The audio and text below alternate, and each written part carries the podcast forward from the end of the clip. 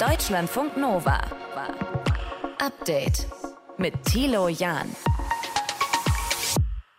Der Festival Sommer läuft. Rock am Ring startet. 90.000 Leute werden dort erwartet. Und die Weltgesundheitsorganisation WHO sagt, Achtung, nicht, dass ihr euch noch mit den Affenpocken dort infiziert. Wie hoch das Risiko ist, schauen wir uns heute genauer an. Wir haben die Inflation bei fast 8% im Mai. Lebensmittel, Energiekosten sind raufgegangen. Dürfen deshalb auch die Mieten steigen? Spannende Frage. Wir liefern dazu die Antwort. Und diese beiden Herren hier, die haben eine Kiste geöffnet. Oh my word, look at this. Excuse me. Look at this. Oh God. Drin war eine Mumie, 2500 Jahre alt. Muss man da Angst haben vor Krankheitserregern, Keimen? Können die einen noch infizieren, wenn man einen Sarkophag öffnet?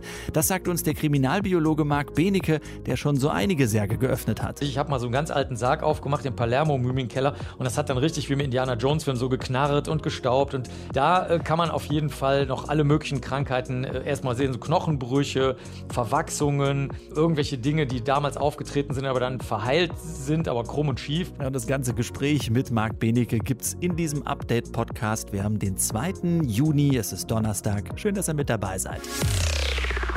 Deutschlandfunk Nova. Vor ein paar Wochen, da wurde das noch äh, von allen Nachrichtenseiten ganz vorne gemeldet. Inzidenz, Corona-Neuinfektion.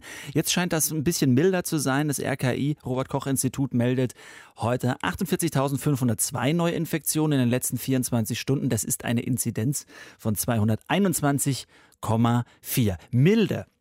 Kann durchaus auch der Krankheitsverlauf bei einer Infektion mit dem Coronavirus sein. Doch manche Betroffene leiden nach Monaten auch immer noch unter Symptomen. Der medizinische Fachbegriff dafür lautet Long-Covid. Seit heute ist ein Infoportal online, longcovid-info.de. Das ist ein Angebot der öffentlichen Hand von der Bundeszentrale für gesundheitliche Aufklärung.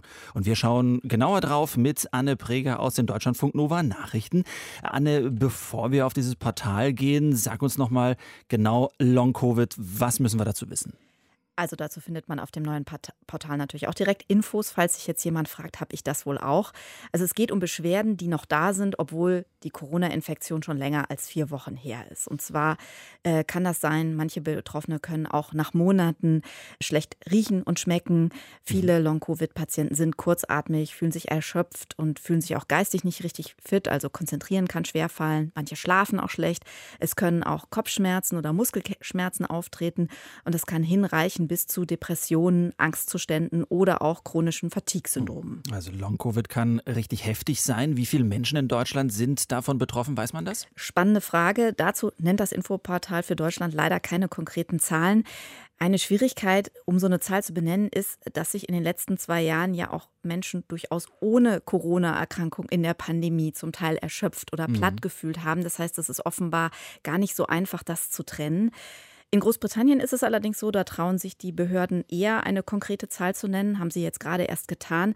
Dort hat nämlich eine groß angelegte Umfrage ergeben, dass zwei Millionen Menschen unter Long-Covid-Symptomen gelitten haben oder noch leiden. Mhm. Von insgesamt etwa 22 Millionen Erkrankten. Das sind etwa drei Prozent der britischen Bevölkerung. Mhm. Und mehr als zwei Drittel dieser britischen Long-Covid-Patienten sagen auch selbst, dass sie durch die Symptome im Alltag eingeschränkt oder belastet sind. Also man kann äh, vielleicht festhalten, dass es schon eine relativ große Gruppe an Menschen betrifft. Was für Informationen bietet denn jetzt das neue Online-Portal longcovid-info.de? Unter anderem Infos dazu, wie man Long-Covid behandeln kann. Bundesgesundheitsminister Karl Lauterbach hat in dem Zusammenhang nochmal betont, dass es wichtig ist, dass Patientinnen und Patienten halt wissenschaftlich fundierte Auskünfte brauchen.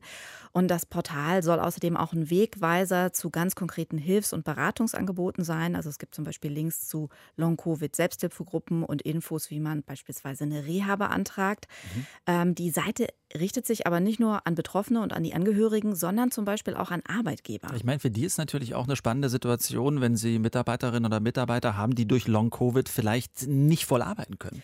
Genau, und das ist vielleicht auch für Leute interessant, die Kolleginnen oder Kollegen mit Long-Covid mhm. haben und äh, vielleicht wissen wollen, wie man die jetzt unterstützen könnte.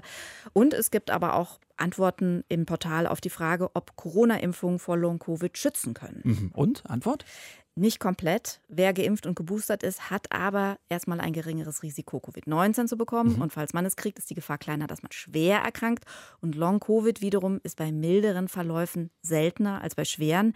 Aber trotz Impfung und trotz mildem Verlauf kann man immer noch Monate später mit Long-Covid-Symptomen zu tun haben. Also doch ein sinniges Portal. Wer mehr über Long-Covid wissen will, der kann das auf dem Online-Portal longcovid-info.de machen. Anne Präger aus den Deutschlandfunk Nova Nachrichten mit den Einzelheiten dazu. Lieben Dank. Deutschlandfunk Nova. Update. Es ist äh, teuer geworden, ja, absolut. Lebensmittel, Strom, alles preislich angezogen, wobei der Staat ja auch so ein bisschen gegensteuert. Ne? 9-Euro-Ticket oder geringere Mineralölsteuer, tanken auch ein bisschen günstiger geworden. Das alles ist notwendig, denn die Inflation, die ist weiter auf einem hohen Niveau in Deutschland mit rund 8 Prozent im Mai. Da sagt sich jetzt der Wohnungskonzern Vonovia, Mensch, äh, da müssen wir vielleicht auch mal unsere Mieten anpassen und die Inflation da einrechnen. Geht das denn so einfach? Sprechen wir drüber mit Wiebke Werner vom Berliner Mieterverein. Frau Werner, dürfen denn Vermieter wie dieser Wohnungskonzern Vonovia es angekündigt hat, trotzdem die Miete aufgrund der Inflation erhöhen?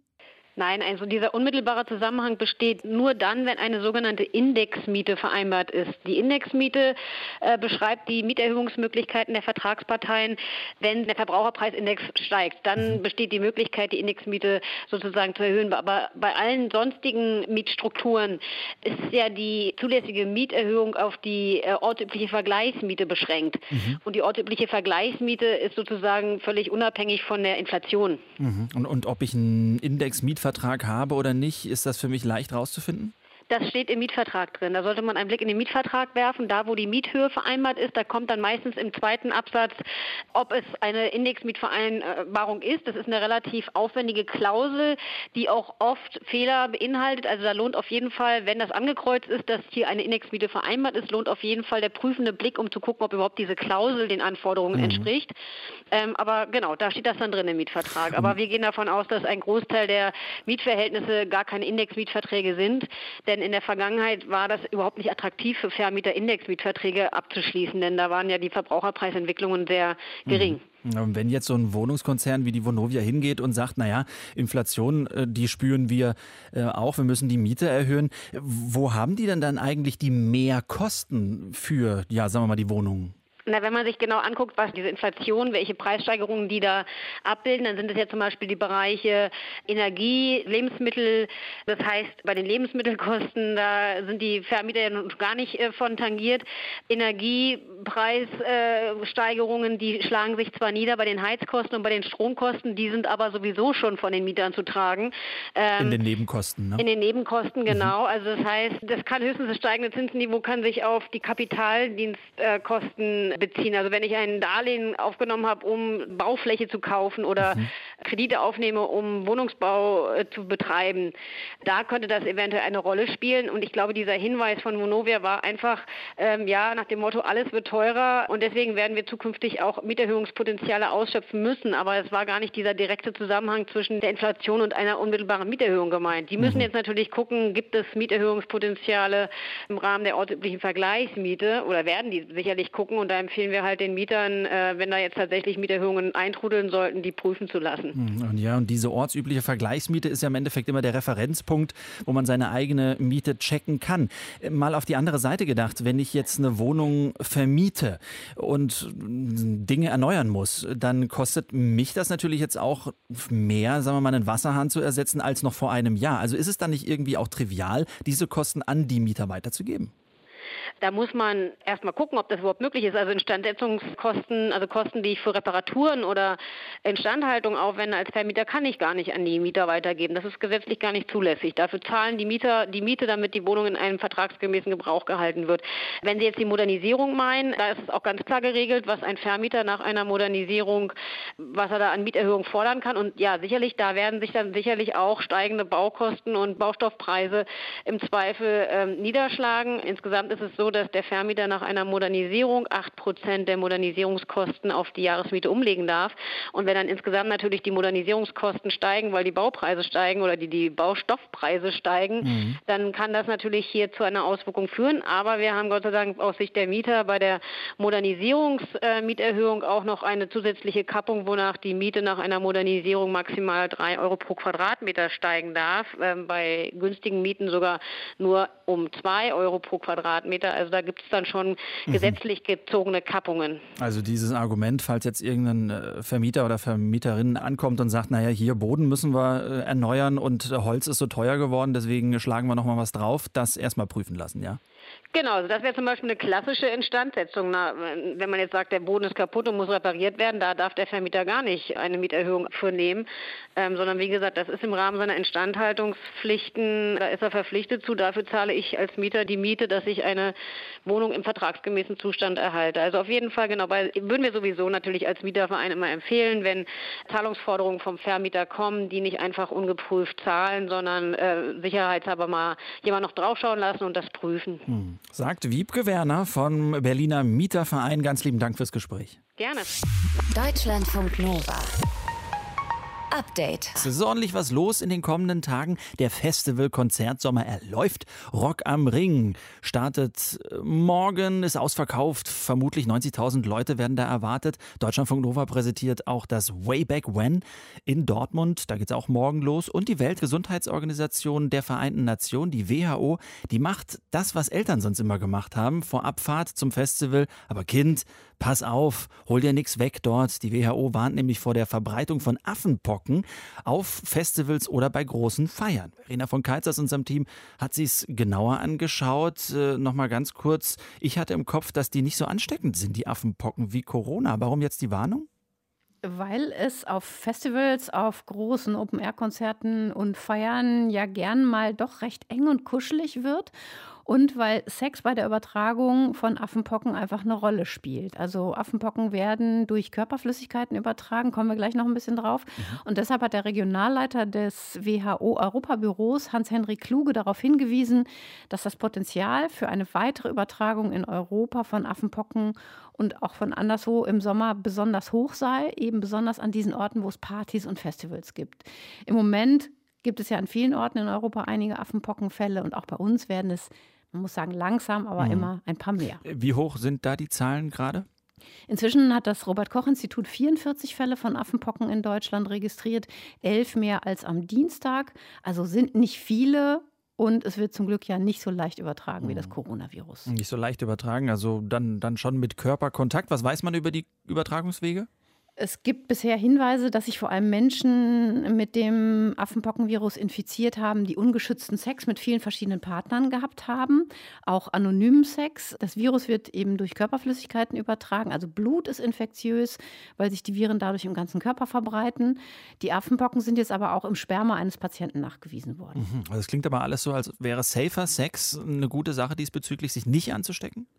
Ja, genau. Wobei Roman Wölfel, der ist Oberstarzt und Leiter des Instituts für Mikrobiologie der Bundeswehr in München, der hat auf einer Veranstaltung des Science Media Centers gesagt, dass es nicht nur um den Austausch von Sperma geht. Tatsächlich hat Sexualität ja äh, nicht nur etwas mit dem Übertragen von Samenflüssigkeit zu tun, sondern in jedem Fall immer mit in den meisten Fällen mit engem Körperkontakt. Das bedeutet, es ist nicht so einfach zu sagen, dass es äh, deswegen jetzt äh, an der Übertragung über ähm, das Sperma gelegen hätte, sondern tatsächlich ist einfach enger Körperkontakt bereits etwas, was dazu führt, dass es zu diesen äh, Übertragungen kommt.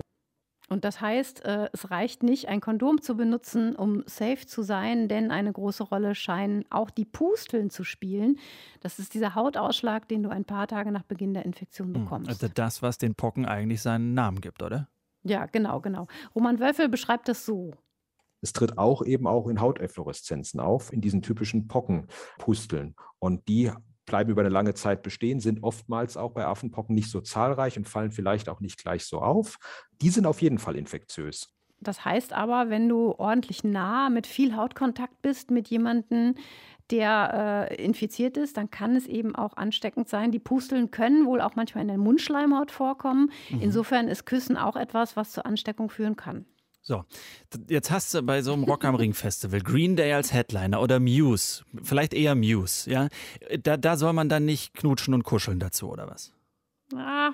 Ja, vielleicht eher nicht. Okay. Diesmal nicht mit so vielen verschiedenen. Zu Green Day geht sowieso nicht so gut. Ja, okay. Aber ja. Äh, was man vielleicht auch noch sagen sollte, man kann sich möglicherweise auch über Oberflächen anstecken, mhm. wenn da zum Beispiel Hautschuppen dran kleben von eingetrockneten Pusteln. Die sind laut Robert Koch Institut nämlich ziemlich lange infektiös. Also ich sag mal, Toilettensitz Auf dem Festival ist man ja eh immer vielleicht mit spitzen Fingern eher dran. Mhm. Vielleicht aber auch bei der Bettwäsche oder im Schlafsack muss man vielleicht ein bisschen vorsichtiger sein dieses Mal.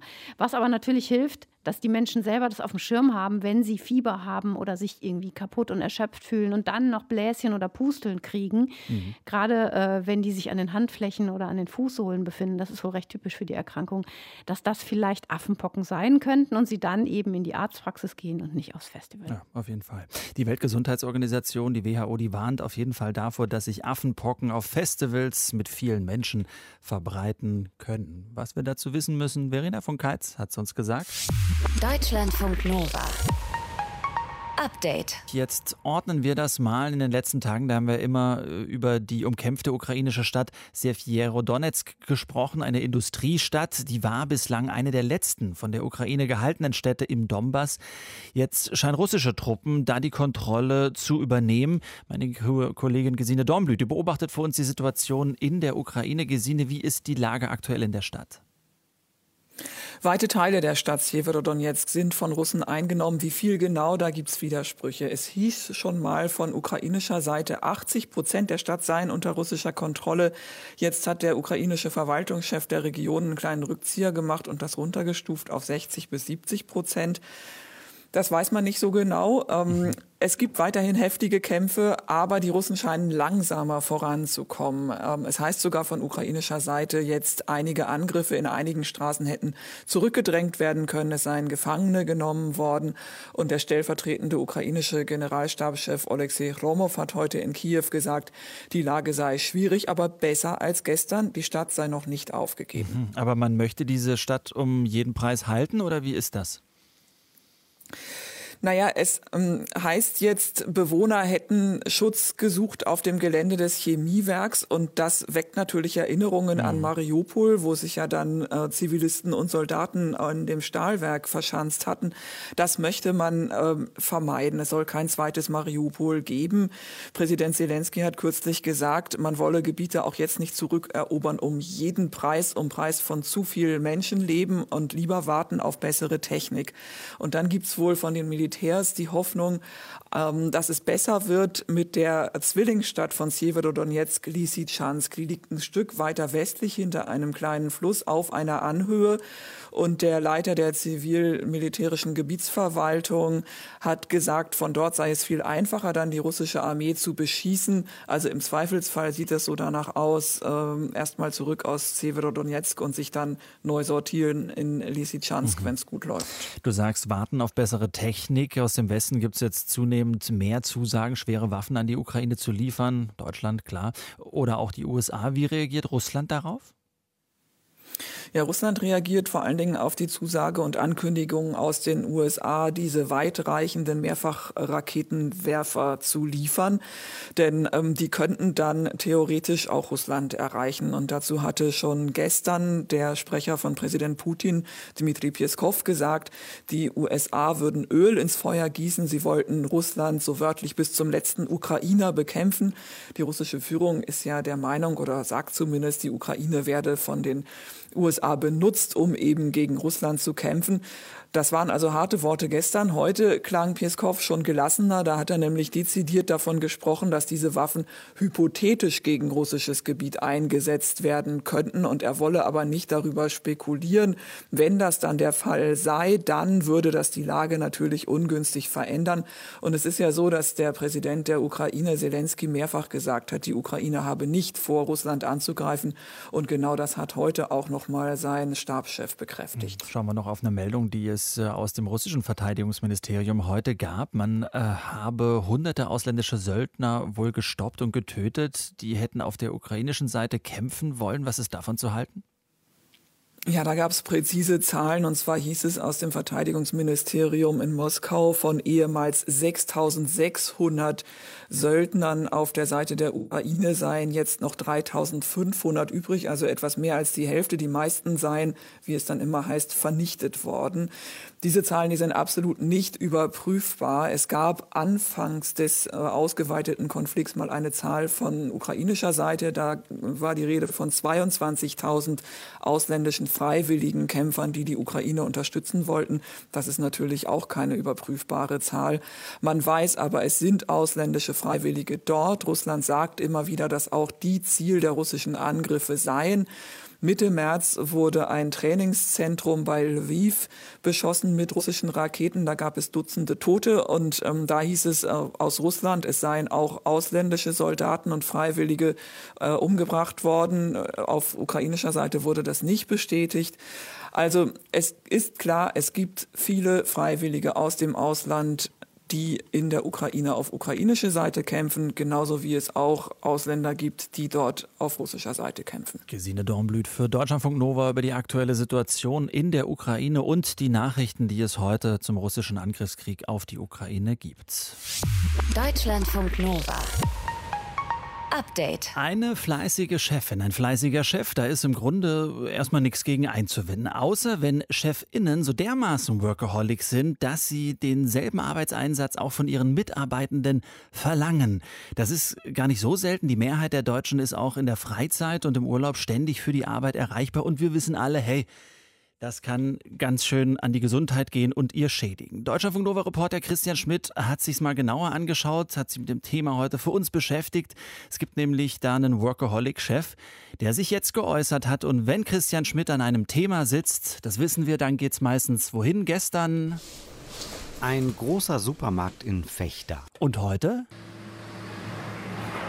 Eine Fabrikhalle mitten im Nirgendwo der USA. Außen Industriegebiet, innen kühle Mehrzweckhalle mit Produktionsstraßen für Elektroautos. Ziemlich ungemütlich, aber für Elon Musk war diese Fabrikhalle lange Zeit sein Zuhause. I lived in the Fremont factories uh, for, for three years, living with the team. I slept on the floor. The team who was going through a hard time could see me on the floor. Auf dem Flur habe er geschlafen. Das Team eine harte Zeit gehabt, sagt er. Und es lässt sich nur erahnen, wie extrem Elon Musk drauf ist. Und wie es wohl ist, wenn man morgens den Chef auf dem Boden entdeckt. Immerhin ist ihm bewusst, dass er da ganz andere Maßstäbe hat. Für ihn gibt es keinen Feierabend. I found it uh, rewarding to spend all night programming computers um, just by myself and I think most people most people don't enjoy typing strange symbols into a computer by themselves all night. Musk ist einer dieser Chefs, der von seinen MitarbeiterInnen alles abverlangt. Nach dem Motto, ich arbeite verdammt hart, dann müsst ihr das eben auch. Und hier haben wir ein Problem. So eine Arbeitsbeziehung von Chefinnen und Angestellten ist toxisch, sagt Arbeitspsychologe Tim Hagemann. Generell weiß man, da gibt es inzwischen auch Langzeitstudien, dass Erholung und auch Freizeit wichtig ist. Und äh, wenn man das sozusagen nicht hat oder da stark beeinträchtigt ist, kann das auch mit gesundheitlichen Folgen einhergehen. Und das läuft so. Wenn ich in meiner Freizeit wegen der Arbeit angerufen werde, bedeutet das Stress und Adrenalinflut. Das macht das Gehirn, weil es Stress mit Gefahr gleichsetzt. Wird das zum Dauerzustand, schwächt das unser Immunsystem, wir werden schneller krank. Und natürlich belastet uns die ständige Erwartungshaltung von Workaholic-Chefinnen auch psychisch. Davor sollten Arbeitnehmer eigentlich geschützt sein. Denn Feierabend bedeutet Feierabend. Das ist sogar gesetzlich verankert. Das Arbeitszeitgesetz sagt ganz genau, zwischen Feierabend und Dienstbeginn müssen mindestens elf Stunden liegen, in denen wir nicht mit Arbeit behelligt werden dürfen. Also auch keine Chefinnenanrufe nach Feierabend, wenn es kein Notfall ist. Aber ja, Vorgesetzte legen Notfälle schon mal sehr kreativ aus. Irgendwas klappt nicht, dann kommt prompt der Anruf oder fast noch schlimmer, die WhatsApp. In dem Moment, wo ich eine Nachricht habe, ist es für mich als Mensch, wir sind geprägt auf soziale Kontaktangebote und sind da schrecklich neugierig, dann ist es kaum möglich für uns, das zu ignorieren. Und dann gucken wir, was ist da los und dann beschäftigen wir uns damit. Und gegebenenfalls ist es natürlich auch oft etwas, was uns dann vielleicht geistig aufregt, beschäftigt. Dann sind wir schon wieder in der Falle, dass wir halt gedanklich darum kreisen und dann halt auch tatsächlich Stresshormone ausschütten. Eine Studie von Bitkom hat herausgefunden, die große Mehrheit der Deutschen ist im Urlaub per WhatsApp für die Arbeit erreichbar. 65 Prozent texten hin und her am Strand, in den Bergen, beim Städtetrip. Viele Arbeitende trauen sich nicht so richtig, mit ihren Vorgesetzten über dieses Problem zu sprechen. Wir haben Angst, als faul abgestempelt zu werden, auch wenn wir nicht sofort auf Nachrichten antworten. Aber Überraschung, genau das ist gut. Nicht sofort antworten. Das ist professionell nicht faul.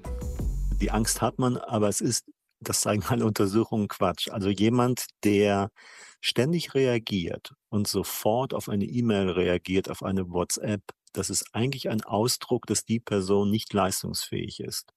Weil zur Leistungsfähigkeit gehört, dass man konzentriert arbeitet, aber zur Leistungsfähigkeit gehört auch ein gutes Pausen- und Erholungsmanagement.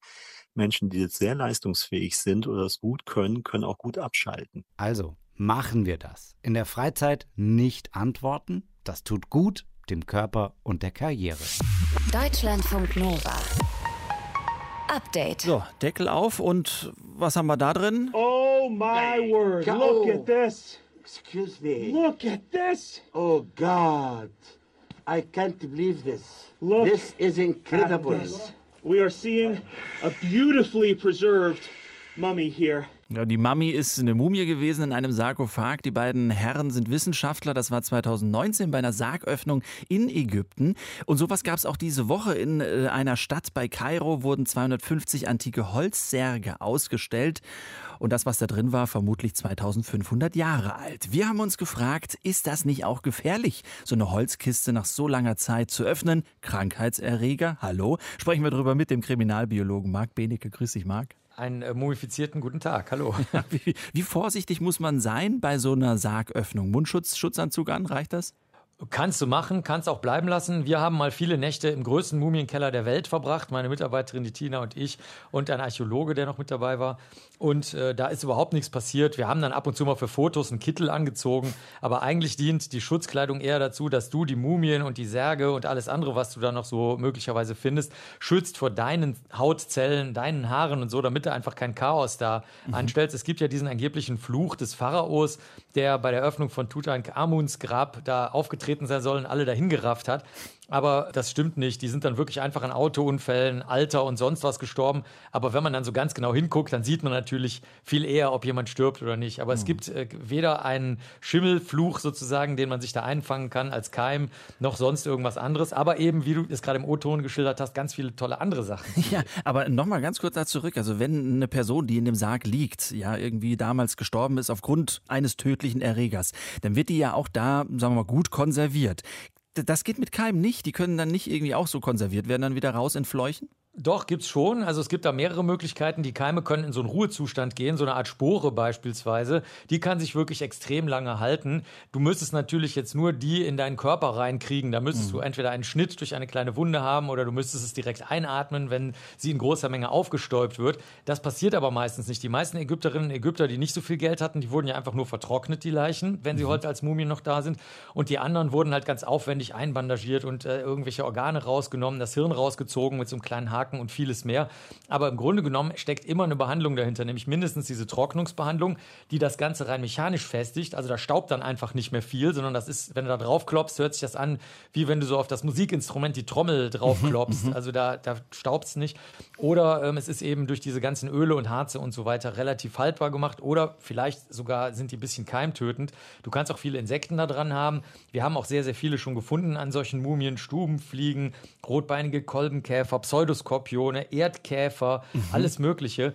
Aber die sind natürlich, wie hoffentlich alle Hörerinnen und Hörer wissen, bestenfalls faszinierend und eben gerade keine Krankheitserreger, sondern nur ein natürlicher Teil des Kreislaufs der Natur, der dann im Sarkophag auch weiterlaufen kann. Das heißt, wenn man jetzt liest, dass viele Särge in städtischen Gebieten gefunden werden und man irgendwie denkt, naja, da läuft dann Wasser rein und das Wasser läuft dann wieder ins Grundwasser, da kann auch nichts passieren, ja?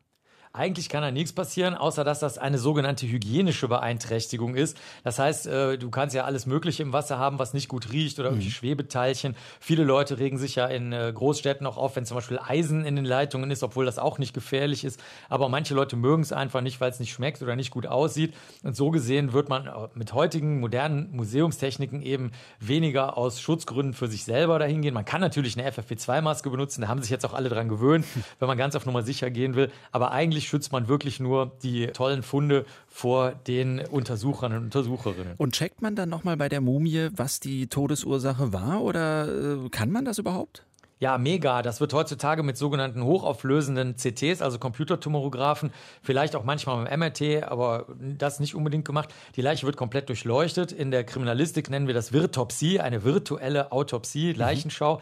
Brauchst du noch nicht mal den Sarg aufmachen. Das ist nämlich auch ganz gefährlich. Ich habe mal so einen ganz alten Sarg aufgemacht im Palermo-Mumienkeller und das hat dann richtig wie im Indiana Jones-Film so geknarrt und gestaubt und jede Bewegung verändert natürlich die Eigenschaften. Also da, da waren Hast wir du nicht Angst so gehabt oder was soll das heißen? Nein. Nee, das soll heißen, dass, ja doch, ich hatte Angst, dass ich was kaputt mache. Ach so. davor hatte ich Angst. Ich habe es ganz zärtlich gemacht, aber trotzdem hatte ich Angst davor. Und ähm, da äh, kann man auf jeden Fall noch alle möglichen Krankheiten äh, erstmal sehen, so Knochenbrüche, Verwachsungen, irgendwelche Dinge, die damals aufgetreten sind, aber dann verheilt sind, aber krumm und schief. Dann natürlich auch Vitaminmangelerkrankungen und so. Und dann kannst du heutzutage problemlos auch mit Erbsubstanz hingehen und bei den, wie du schon richtig gefragt hattest, sozusagen getrockneten oder in Dauerstadien übergegangenen oder nur noch als Erbsubstanz vorhandenen Erregern gucken, was die Person mal für eine Erkrankung hatte. Also das wird auf jeden Fall gemacht. Das ist der allergrößte, ja, wie soll ich sagen, forscherische Spaß, den man da haben kann, wenn man weiß, da hast du die nächsten zehn Jahre was zu tun und es ist richtig spannend vertieft. Marc, ist man davon denn wirklich noch überrascht? Also ich meine, so eine Sargöffnung, entdeckt man da wirklich noch so Skurriles? Ah, dachte man irgendwie ein Mensch drin und dann plötzlich ein Tier mit drei Köpfen? Ja, das muss nicht so sein. Das wäre dann natürlich auch eine Überraschung. Sowas kann natürlich auch passieren. Zum Beispiel bei den Tiermumien in Ägypten. Da findest du alles Mögliche, nur nicht die entsprechenden Tiere, die da angeblich drin sein sollen, weil die natürlich massenhaft gefälscht wurden, weil das die Touristen halt alle gekauft haben. Aber ich kann dir mal ein Beispiel von uns sagen. In Palermo bei den Mumien, da haben wir zum Beispiel den schon genannten Kolbenkäfer gefunden, der auch an Nahrungsmittel geht. Zum Beispiel früher hat man Kokos übers Meer transportiert in so Matten und dann hat der Kokosmatten gefressen. Die hießen Copra. Das ist also der Copra-Käfer. Während als ich in Köln zum Beispiel mal den 1600 Jahre alten Schrein des heiligen Severin mir angeguckt habe, da waren dann äh, Lauf- und Erdkäfer drin und die sind wohl eher dahin gekommen, weil der Schrein ausgestellt war und die Leute sich die Reliquien angucken wollten. Das waren also gar keine Leichentiere, sondern das waren Tiere, die auf irgendwelchen Gaben, die die Gläubigen dahingelegt hatten, gelebt haben und dann zufällig mit in den Schrein gelangt sind. Und es war ein altes Stofftuch drin, aus Byzanz, wo die stoffkundliche Kollegin aus Schwaben dann sogar ihren Wohnsitz nach Köln verlegt hat, weil sie dann jahrelang diese einzelnen Textilmaschen untersucht hat. Also für uns ist das immer super spannend, auch wenn kein dreiköpfiges Ungeheuer da zur Tage kommt. Ja, ist auch beruhigend für alle dann eher. Äh, Was man eben so macht als Kriminalbiologe, den heiligen Schrein des Severins anschauen. Und Entwarnung, das nehme ich mal so hier mit, Marc Benecke, äh, man kann sich nicht mit irgendwelchen Krankheiten oder Erregern anstecken, falls man mal in einen Sarkophag reinschaut. Danke fürs Gespräch, Marc. Sehr gerne. ciao, ciao. Deutschlandfunk Nova. Update. Immer Montag bis Freitag auf deutschlandfunknova.de und überall, wo es Podcasts gibt. Deutschlandfunk Nova.